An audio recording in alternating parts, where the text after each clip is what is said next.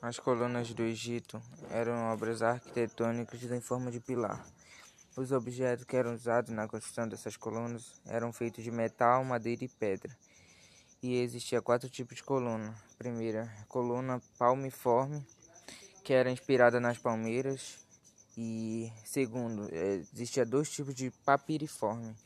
Papiriforme que era inspirada na palpiro, que era que tinha aberta e tinha fechada e latiforme, que era inspirada nas flores de lótus, na, nas pétalas dela que eram fechadas.